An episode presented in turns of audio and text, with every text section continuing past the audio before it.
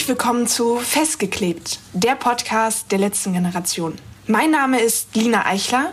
Ich mache diesen Podcast gemeinsam mit Raoul Semmler, der sich gleich im nächsten Teil auch noch mal vorstellen wird. Ich für meinen Teil bin bei der letzten Generation vor allem im Bereich der Öffentlichkeits-, Media, Social-Media-Bereich tätig und natürlich auch selbst mit auf der Straße. Und wir haben heute eine kleine Sonderfolge für euch mitgebracht.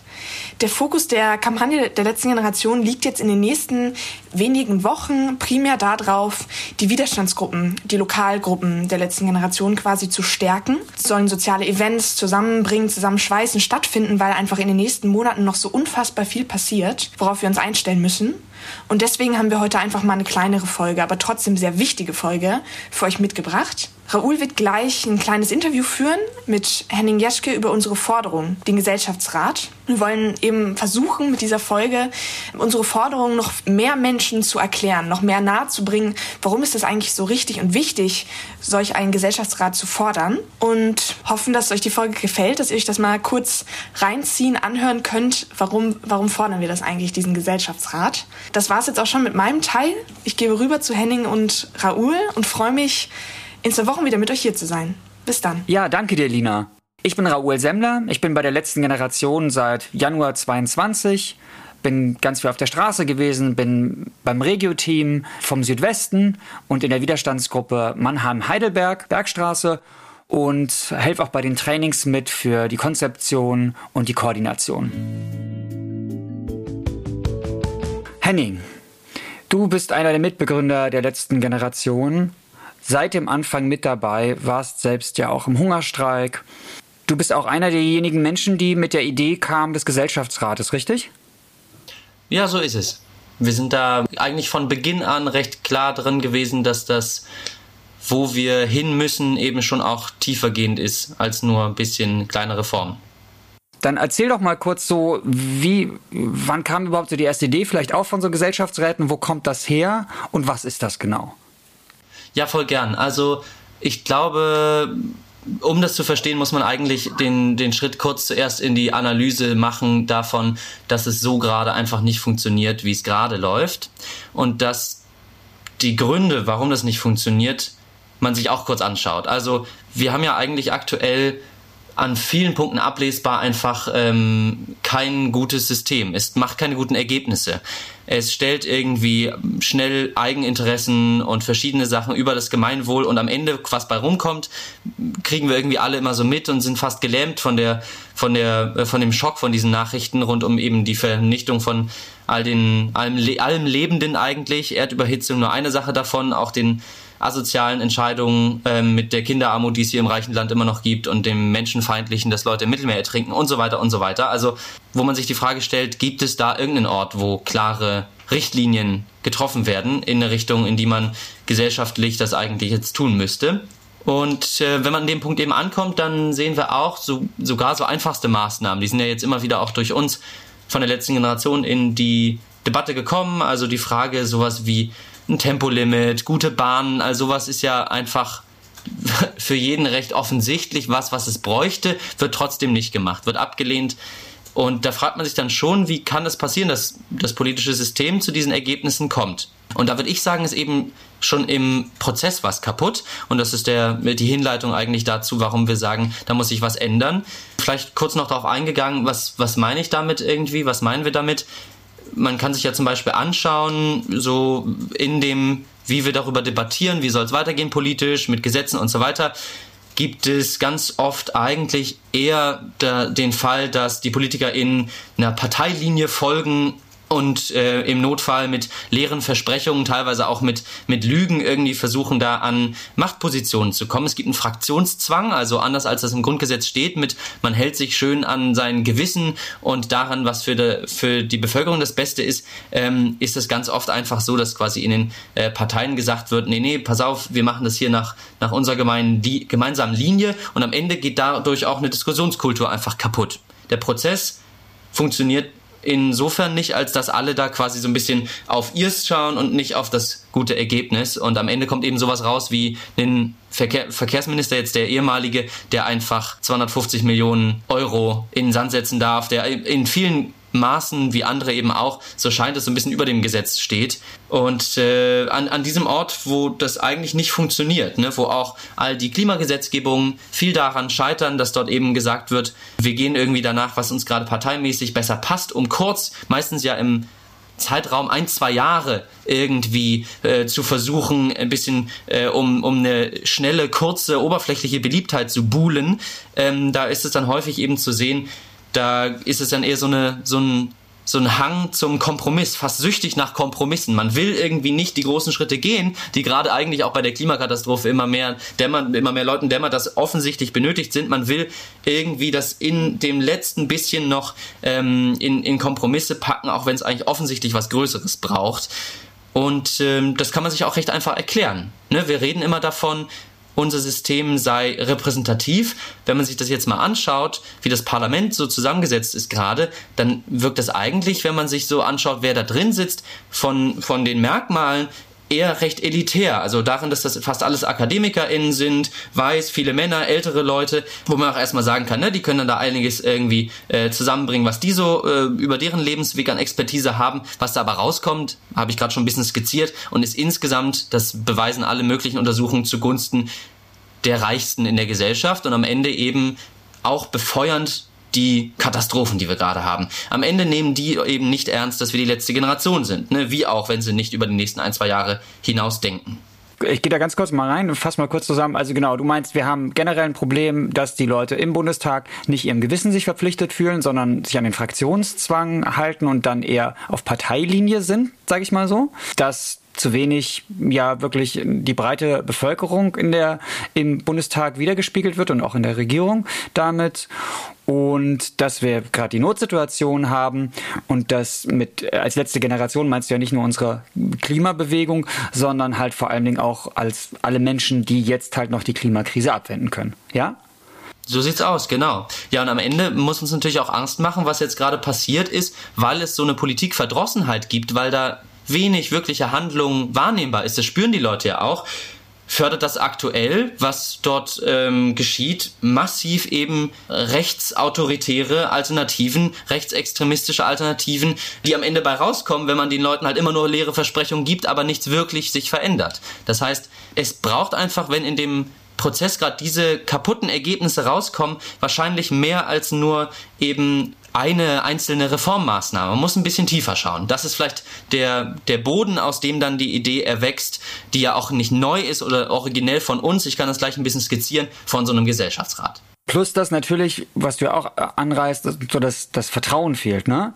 Und wie kann man das jetzt tun, dass einerseits natürlich mehrere Maßnahmen, also weil je später wir damit anfangen, ne, desto mehr Maßnahmen muss es ja geben, dass mehr Einschränkungen, kann man vielleicht auch sagen für die Leute, oder sie müssen sich vielleicht auf bestimmte Dinge konzentrieren und können nicht mehr alles haben. Und je später wir damit anfangen, desto schwieriger wird das, ne, für die Politik das auch zu kommunizieren.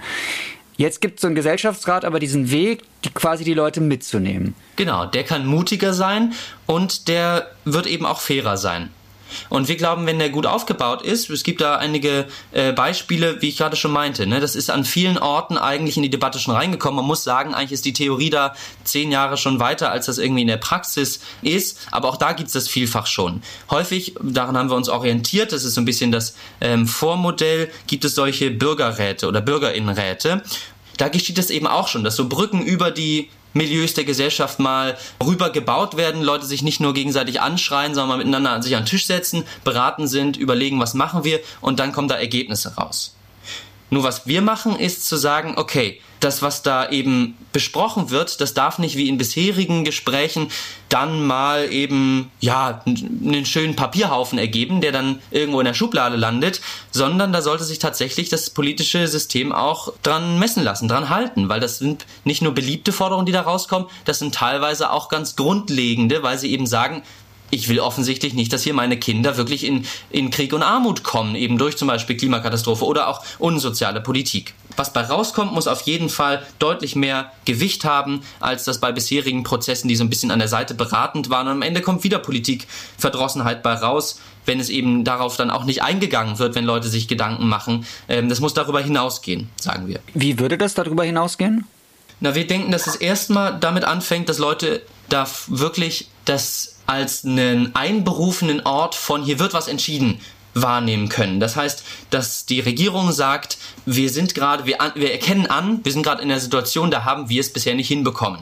Sie müssten dann auch anerkennen, wir geben es jetzt dort an diesen Ort, wo die Bürgerinnen und Bürger das, das doch gut besprechen können. Dann müsste es eine Aufmerksamkeit dafür geben.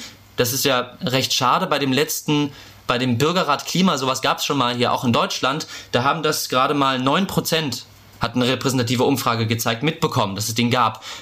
Weniger als 5% kannten die Ergebnisse davon. Die, die sie kannten, fanden sie sehr, sehr gut. Und insgesamt, wenn du dann auch Leute darüber aufklärst, was da rauskommt, findet auch die große Bevölkerung sie sehr gut, aber sehr wenige kennen es. Also es braucht einen wirklichen einen Aufruf als, als ähm, Startpunkt, da geht es los. Es braucht vor allem eine Aufmerksamkeit, wo man sagt, aha, was passiert denn da? Wir stellen uns das eher so vor, dass Leute wirklich auch mitfiebern aus der Gesellschaft. Das ist also, wenn es dort die Inputs zum Beispiel gibt, warum müssen wir jetzt sozial gerecht in diesem Jahrzehnt noch raus aus den Fossilen, dass dann viele Leute das auch hören können und es dann auch, man kann sich vielleicht vorstellen, der Autofan, der aus dem Ruhrgebiet mit in diesem Gesellschaftsrat sitzt, in seiner Sprache selber mal erklären kann und damit auch viel empfänglicher das Ganze rüberkommt für Leute, die ähnlich wie er eben bisher auch eine Skepsis haben, dass da mal erklärt wird, passt auf, das ist eigentlich die, die Entscheidung, die wir zu treffen haben. Was sind eigentlich die Optionen, die hier auf dem Tisch liegen? Wo geht's eigentlich hin? Das sind da die, die Gedanken, die auch dazu kommen. Und dass man es dann eben schafft, dass ähm, mit diesem, mit dieser Breite, weil es ja wirklich ein geloster Gesellschaftsrat ist, der repräsentativ zusammengesetzt ist, hat das eine Breite, eben auch eine breite Unterstützung gibt. Und dann muss es natürlich auch einen Nachdruck geben, dass das Ganze umgesetzt wird. Das wird wahrscheinlich nicht von alleine passieren. Ganz kurz dazwischen nochmal. Also wenn ich mir diesen Autofan vorstelle, ja, wie, wie funktioniert das denn praktisch? Also ich sehe da vielleicht ein paar Hürden. Also ähm, kriegt er dafür Geld? Wird er dafür angeschrieben? ausgewählt? So muss der dann da mitmachen? Also weil, weil ich es ja auch so mit erlebe, dass wir teilweise in Deutschland ja oft auch nicht so viel Polit Politikinteresse haben. Ja, ich glaube, es ist gar nicht auf Deutschland beschränkt. Ich würde mal die These in den Raum stellen, erstmal ist ein Großteil daran interessiert, dass es läuft. Nicht daran, dass man sich jetzt an allen möglichen Konzepten toller äh, beteiligen kann und überall noch seine Partizipationsfreiheit äh, genießt, sondern dass es läuft so. Und wenn es aber nicht läuft, dann ist auch klar, dann muss man irgendwie was tun. Und dann sind auch Leute bereit, tatsächlich auch schwierige Entscheidungen zu treffen. Wie das dann konkret abläuft, ist, es würde ausgerufen, sowas passiert und dann wird wirklich zufällig aus den Einwohnermelderegistern einfach gelost, meistens äh, macht man da 10 oder 20 Mal mehr, als man am Ende in so einem Rad sitzen hat. Da sitzen ja dann ein bisschen über 100 Leute drin, aber man äh, lost erstmal ganz viele, schreibt die an. Ne? Ideal ist, wenn man wirklich auch bei denen mal an der Haustür denen erklärt, was da abgeht. Weil nur so schafft man es eigentlich denen, die nicht so in dieser Beteiligungselite. Ne? Ich bin irgendwie, weiß ich nicht, äh, Lehrer und bin sowieso im politischen Diskurs die ganze Zeit drin, sondern eben denen, die sonst mit Politik nicht so viel am Hut haben, sag ich mal, dass man die auch mit reinkriegt. Man kriegt dann auch Nichtwählende wieder mit rein in diesen Prozess, wenn man mal klingelt und ihnen sagt, pass auf, das ist das, worum es geht. Was man den Leuten auch schon sagen kann, ist, es wird eine Aufwandsentschädigung geben, die es den Leuten ermöglicht, wenn sie Alleinerziehende sind, wenn sie eigentlich sonst Ausfall hätten bei Lohnsachen, ähm, dass sie da auch Ja sagen können und es nicht so ein, du musst es dir leisten können Ding wird. Das ist bei den bisherigen Prozessen auch schon ganz gut gemacht worden. Und wenn dann von diesen Leuten eben einige an Rückmeldungen ähm, sagen, ja, kann ich mir vorstellen, dann wird das gestaffelt repräsentativ ähm, zusammengelost, sodass es nach Geschlecht, nach Alter, nach Hintergrund sowohl auf äh, Herkunft als auch auf Bildung eben so gebaut, dass es ein Mini-Deutschland ist. Also da kann man tatsächlich mal sicherstellen, dass das, was so als Perspektive eben von jedem und jeder sonst so äh, gedacht wird, auch wirklich da drin repräsentiert ist. Ne? Dass man sieht, da sind eben sowohl Schülerinnen als auch Rentner drin und das, das geht wirklich in dem, genau, in den Kriterien, nach denen da zusammengesetzt wird, wirklich fair zur Sache.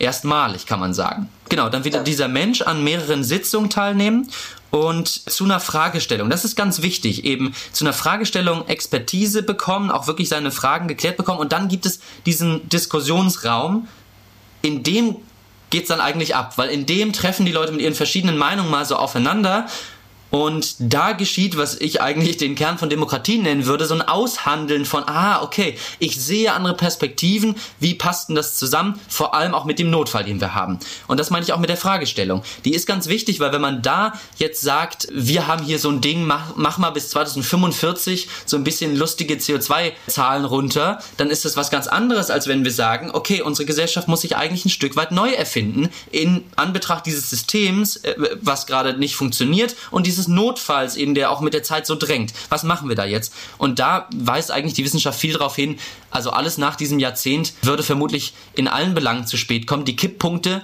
ne, die, die drücken uns wirklich, äh, die sitzen uns im Nacken und deswegen sagen wir, das muss sozial gerecht, das kann so ein Gesellschaftsrat dann auch sozial gerecht und bis 2030 geschehen, dass wir da aus den Fossilen rauskommen, eine Kreislaufwirtschaft aufbauen und so weiter. Und wie das dann genau aussieht, das kann dann eben da drin besprochen werden mit Expertin-Input und dann mit den Diskussionen dazu. Und dann wird ein Vorschlag weiter ausgearbeitet aus so kleinen Gruppen, der wird dann ins Große zusammengefasst, der wird dann nochmal diskutiert und am Ende kommt was raus, wo möglichst viele mitgehen können aus diesem Gesellschaftsrat. Und aus bisherigen Erfahrungen wissen wir, da kann ganz schön Fundamentales verändert werden in so Gesellschafts-, in so Bürgerinnenräten schon, wenn man die noch besser macht, so richtig als Gesellschaftsrat, dass es ein, ein Neuentwurf sein kann dann können wir da auch davon ausgehen, dass da was rauskommt, was ausreichend endlich ist, damit die Leute dann wieder sagen können, alles ist quasi sicher. Wir halten uns an unsere eigenen Gesetze, es wird nicht in Krieg und Elend hier alles enden oder wir, wir geben zumindest unser Bestes dafür, dass es das nicht tut. Ein Beispiel hätte ich dafür vielleicht noch, weil in Frankreich gab es... Ganz kurz mal zwischenfragen. Ja. Was ist denn so der Zeitrahmen dabei? Also weißt du, wie lange sind die Leute darin verpflichtet? Wie lange dauert es, die auszuwählen? Wie oft treffen die sich? Wie lange sind die Treffen? Finden die online statt? Finden die live statt? Wie viel Input bekommen die von ExpertInnen? Also mich interessiert es voll physisch und es bestimmt auch gerade für die Leute, die da vielleicht noch gar nichts von gehört haben oder die ähnlich wie ich ganz viele Fragezeichen haben. Wie funktioniert sowas? Das sind total spannende Fragen. Ähm, ich würde denken, am sinnvollsten ist es eigentlich, dass wir über das Format jetzt hier, wo ich das ein bisschen kurz versuche zu skizzieren, mhm. hinaus alle Leute, die da Interesse haben, uns einfach wirklich umschauen. Es gibt viel, es gibt auch bei der letzten Generations-Webseite viele Materialien dazu, ein 30-Minuten-Video, es gibt ein richtiges Fragendokument, wo das viel noch beantwortet wird. Einfach auf der Website kann man ausklappen, welche Frage man da besonders interessant findet. Und da sind die wirklichen Expertinnen auch die Institute und die Träger, die das eigentlich eigentlich jetzt auch schon seit Jahren durchführen. Man muss sich vor Augen führen, es gab schon Dutzende, ich glaube, es gab über 80 auch alleine schon zu Fragen von Klima auf Gemeindeebene. Es gab jetzt schon sieben auf Bundesebene in Deutschland, sehr wenig bekannt und manchmal auch mit, mit nicht so gut gestellter Fragestellung und ähm, in Bundesländern genauso. Es gibt also viele, die dort von diesen genauen Konzeptionierungen von Dauer, Sitzungen, ist das online, offline oder eine Mischung, äh, mehr und mehr Ahnung ansammeln. Da haben wir natürlich, da kann man einiges skizzieren. Ich glaube, am Ende liegt es wirklich darin, dass man sagt, das muss als solches quasi einberufen werden, damit es losstarten kann, als eine Art von Notfallsitzung. Und dann ist es von der Dauer her ungefähr in einigen Monaten machbar, wenn man es eben schnell baut. Das heißt, man kann es über, je nach Fragestellung, wenn wir jetzt eben sagen, da muss wirklich einiges äh, natürlich besprochen werden, um bis 2030 da sozial gerecht auszusteigen aus den Fossilen. Dann könnte man sich vorstellen, dann sind das vielleicht ein Dutzend Wochenenden, an denen man eben sagt, hier wird es besprochen, dann wird es in der Zwischenzeit auch wieder mitgenommen, dass man zwischen den Sitzungen auch den Austausch, den die Leute in der Gesellschaft haben, mitnimmt und so weiter und so weiter. Ich empfehle wirklich das Material dazu. Wir verlinken da auch noch einiges in die Show Notes. Perfekt. Ja, was ich noch dachte, was vielleicht interessant sein könnte, ist so ein bisschen diese Frage, ja, welche Legitimation hat das? Warum also ne, ich habe ja schon erklärt einfach die, die Legitimation daraus, dass es gerade nicht funktioniert. Aber woher kommt die Idee? Das war ja auch deine Initialfrage, vielleicht noch ein bisschen. Das ist eine, also das, das kann man, ich habe es ja gerade schon erzählt, auch aus der Praxis mittlerweile sehen, dass es auf verschiedenen Ebenen gibt. Und das gibt's aber eigentlich eben schon ein bisschen länger. Da ist sich mittlerweile in der Politologie ähm, auch äh, immer, sind immer mehr Menschen sich darin einig, dass das eine gute Idee sein könnte, so die Leute zusammenzuholen. Und es ist eigentlich, wenn man das sich so anschaut, schon noch an zwei anderen Stellen veranlagt gewesen. Einmal, wir gucken ja immer mal, wenn wir über Demokratie sprechen, das war zumindest auch in meiner Schule so, wir haben darauf geschaut, was ist in der attischen Demokratie, was ist in Griechenland passiert vor 2000 Jahren. Und was dort aber neben diesem direkten Involvieren, BürgerInnen konnten irgendwie Sachen reingeben, was man auch sehr gut beim Gesellschaftsrat machen kann, dass einfach Vorschläge auch von überall kommen. Was da vor allem los war in Griechenland, war, dass da gelost wurde. Und da wurden fünf von sechs Ämtern sogar gelost. Also mit Ausnahme von ein paar Finanzbeamten war da quasi der Rest wirklich darauf ausgelegt als System, dass man möglichst Antikorruptionssysteme baut. Deswegen haben die auch so lange gehalten, weil die gesagt haben, hier darf nicht so eine, so eine Machtkonzentration entstehen und das kann man einfach dadurch, dass es gelost ist, verhindern. Weil dann kommst du nicht mit möglichst viel Geld und möglichst viel Macht wieder in diese Position, sondern es gibt das Los, was noch dazwischen steht. Und was dort Genau, was dort quasi schon, schon angelegt war. Aristoteles nannte das auch einmal quasi Losen als demokratisch, Wählen als potenziell oligarchisch, weil sich eben einige stärker durchsetzen können. das ist so ein bisschen über die letzten Jahrhunderte, weil wir uns als Demokratie ist gleich Wahlen sehr darauf versteift haben, so ein bisschen verloren gegangen, weil eigentlich ist der Demokratie einfach nur, dass wir das gemeinsam aushandeln und dass alle darin repräsentiert sein müssen. Und da kann man sich sehr gut vorstellen, dass eben das Losen da mindestens ergänzend eben eine starke Stimme drin spielt. Und dann gibt es noch einen zweiten Ort. Ich habe gerade gemeint, zwei Orte. Es ist auch so. Ne, man kann jetzt sagen, aber ändert es dann nicht alles? Ne? Äh, ist das wirklich so eine gute Idee mit dem Losen jetzt auch in unserem Gefüge von Institutionen?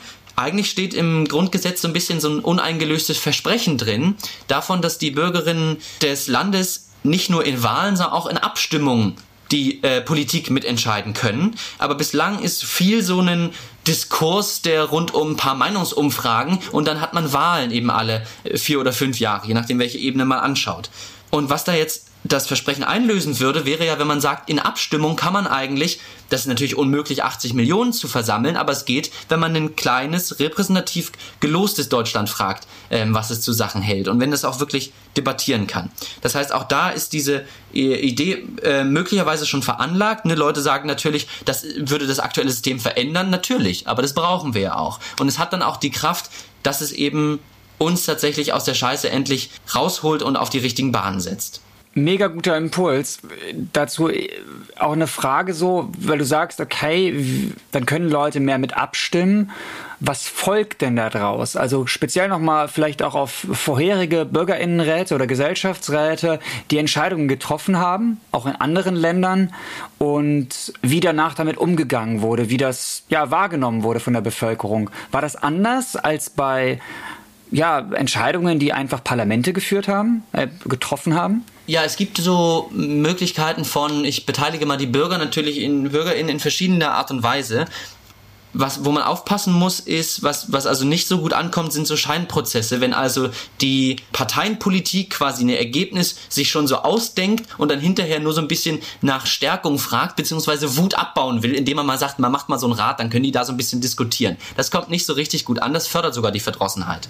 Was aber gut ankommt, ist, wenn man sagt, es gibt ein Vertrauen. Die Leute, die gerade dort sitzen, und die vielleicht auch sagen, an der einen oder anderen Ecke klappt es einfach nicht. Da gibt es keine Richtlinien, die wirklich aufgesetzt werden dafür, dass wir zum Beispiel noch ordentlich zu essen, zu trinken, Frieden und so weiter haben werden über die Erdüberhitzung und die Kipppunkte, dass die ein Vertrauen aussprechen, an die Leute, die als normal Berufstätige im Land sich natürlich mit Themen auch erstmal auseinandersetzen müssen. Dann aber, was sie haben, ist eine Moralvorstellung, einen gesunden Menschenverstand. Wo soll es hingehen? Ich will doch nicht, dass wir leiden. Es muss fair sein. Das kann nicht sein, dass davon nur wenige irgendwie profitieren. Das heißt, das haben die Leute vielleicht besser als unsere BerufspolitikerInnen aktuell gerade, äh, weil sie eben weniger an eine Wiederwahl und sowas denken müssen. Und das heißt, dann kommen sie auch gut an, wenn man Vertrauen ihnen gibt insgesamt, was ich ja auch schon meinte, kommt es natürlich auch darauf an, wie sehr das wahrgenommen wird. Man darf natürlich auch nicht unterschätzen, wir haben auch ein richtiges Problem in den Medien, wenn dort so Populismusgeschichten eine Sau nach der anderen durchs Dorf gejagt wird, dann muss man auch dem also äh, widerstehen dort dass, dass, dass unsere gesamte Debatte dort verroht. Das heißt, die Medien haben da auch eine Aufgabe, wirklich ähm, reinzugehen und zu sagen, wir haben hier eigentlich eine recht deutliche, deutliche Agenda und das Wie und die Umsetzung davon, die kann dann wirklich in guten Debatten stattfinden. Das heißt eigentlich, ne, man kann jetzt nicht sagen, da ist irgendwie eine, eine Art von äh, Wundermittel und das wird als Medizin äh, alles sofort lösen. Wir glauben es nur als sehr starken Ort von weiterer Kraft eben zu begreifen, neben den ganzen Diskussionen, die wir immer noch glauben, die an den Armbrutstischen nötig sind, über was sollte hier passieren und was nicht, und neben den Veränderungen, die eben auch ähm, im Rechtssystem und im Mediensystem und sowas vielleicht vonnöten sind, damit wir diese Realität von Klima, diese Realität von Zusammenbruch mehr reinholen. Danke dir. Wie ist so dein Wunsch für die nächsten ähm, Wochen und Monate? Also, weil wir merken, dass immer mehr auch Inhalte von uns ankommen in den Medien und uns auch wir auch gefragt werden so mehr zu was sind denn unsere konkreten Vorschläge auch? Auch zum Beispiel neben unseren Forderungen. Also wo wir merken okay wir werden ernster genommen. Wie ist so dein Wunsch für die nächsten Wochen und Monate? Ich glaube was wichtig ist ist dass wirklich diese Idee von einer neuen Zeitalter der ehrlichen und gemeinsamen Demokratie die akademische Bubble verlässt, weil das ist ja nichts, wo ich irgendwie über lustige Oppositionsgefüge diskutieren will, sondern wo die Leute einfach handfest endlich Ergebnisse haben wollen. Und wenn wir das schaffen, das wäre so mein Wunsch, dass das eben ankommt bei den Menschen, die gerade so frustriert sind und die gerade eben dann sagen, dann mache ich eben nichts mehr. Ne? Äh, leckt mich doch alle am Arsch, ihr habt mich oft genug verarscht. So. Damit, damit das eben dort ankommt und dann in was Progressives, in was Positives auch gehen kann, diese Wut, diese Empörung über den aktuellen Zustand, da müssen wir, glaube ich, noch auch besser darin werden und das würde ich mir eben wünschen, dass wir das schaffen, dorthin auch zu reichen. Ne? Vielleicht müssen wir eine, eine bessere Sprache auch dazu finden, den Zugang dahin finden und was ich mir dann wünschen würde, was passiert, ist natürlich, wir arbeiten jetzt darauf hin, als letzte Generation wirklich zu sagen, es wird niemand hier kommen, um uns da zu helfen. Wir sind ab Mitte September, ab dem 13. September dann auch wieder in Berlin zusammen. Da werden wir dafür einstehen, was sich uns eigentlich schon aufdrängt, dass es Lösungen gibt, dass wir nicht den Kopf in den Sand stecken müssen und dass da was jetzt auch ansteht. Und ich würde mir wünschen, dass das klappt darin, dass dort so viele Menschen sind und auch so viel Unterstützung, so viel Resonanz in der Bevölkerung dann da ist, dass man sagt, da kann man nicht mehr länger wegschauen, da müssen jetzt erste Schritte ergriffen werden. Und ich bin ehrlich gesagt in der Sache zuversichtlich, dass ich glaube, dass es wirklich möglich ist. Also wenn wir uns das mal anschauen, dann ist, glaube ich, so dieser Scheiße, das wird sowieso alles nichts, so dieser, es steht schon fest, dass, äh, dass wir quasi aussterben, über den Punkt quasi auch schon rübergesprungen von der eigentlichen Handlung, weil wir müssen ja den Mut haben anzuerkennen, es ist, es sieht gerade richtig, richtig scheiße aus. Wir stehen quasi schon überknietief in, in dem ganzen Zeug drin. Aber den Mut zu erkennen, das Unangenehme bedeutet ja jetzt, wir müssen was tun und wir können aber auch noch was tun. Das heißt, wenn wir da jetzt sagen, wir tragen so eine Vision vor uns und das tun mehr und mehr Menschen, die eben auch sagen, ich begebe mich da jetzt mit hinter, dann würde ich mir wünschen, dass das nicht nur ankommt, sondern dass das auch äh, umgesetzt wird, dass das eingesetzt wird, weil eigentlich, glaube ich, haben wir nichts mehr, worauf wir warten müssen. Danke dir. Danke auch. Das war's von Festgeklebt, dem Podcast der letzten Generation. Lina und mich hört ihr wieder in zwei Wochen. Bis dahin habt eine schöne Gemeinschaftszeit und bis ganz bald.